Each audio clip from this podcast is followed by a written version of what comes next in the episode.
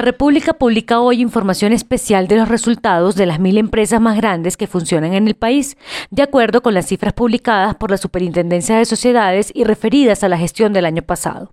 Además de los buenos resultados que muestran casi todas las empresas durante el ejercicio de 2019, se aprecia un tímido avance en la equidad de género y se refuerza la idea de que es una tarea pendiente en las organizaciones colombianas en las que el papel de la mujer sigue siendo marginal o anecdótico.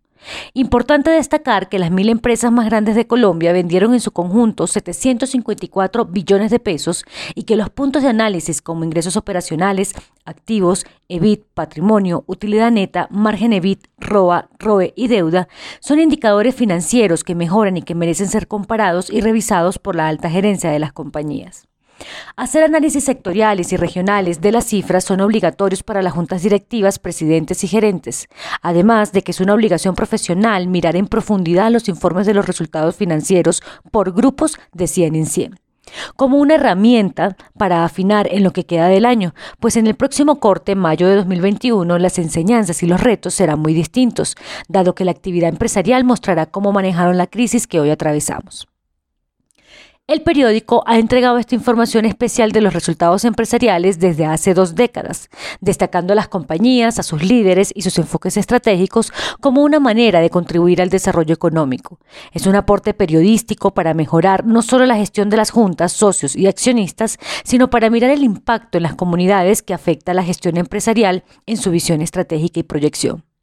¿Qué nos muestran las cifras sobre el manejo de las empresas más importantes? La primera conclusión es que no es lo mismo gerenciar pobreza que riqueza y que las juntas directivas deben entender que los líderes corporativos que se necesitan para administrar las vacas flacas a las que nos enfrentamos no son los mismos quienes gerenciaron las vacas gordas de años pasados. Siempre será más fácil disponer de altos ingresos o capitalizaciones para sacar adelante planes estratégicos ambiciosos, pero cuando esos recursos son escasos, lo más importante es la capacidad de innovar procesos, nuevos productos, de vender, de abrir mercados,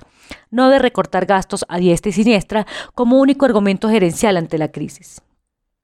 presidentes, gerentes o la alta gerencia ahorradores son valiosos para mantener un mínimo de gastos fijos, pero con su errática o simplista decisión condenan a las empresas a seguir raquíticas en términos de ingresos para los años venideros.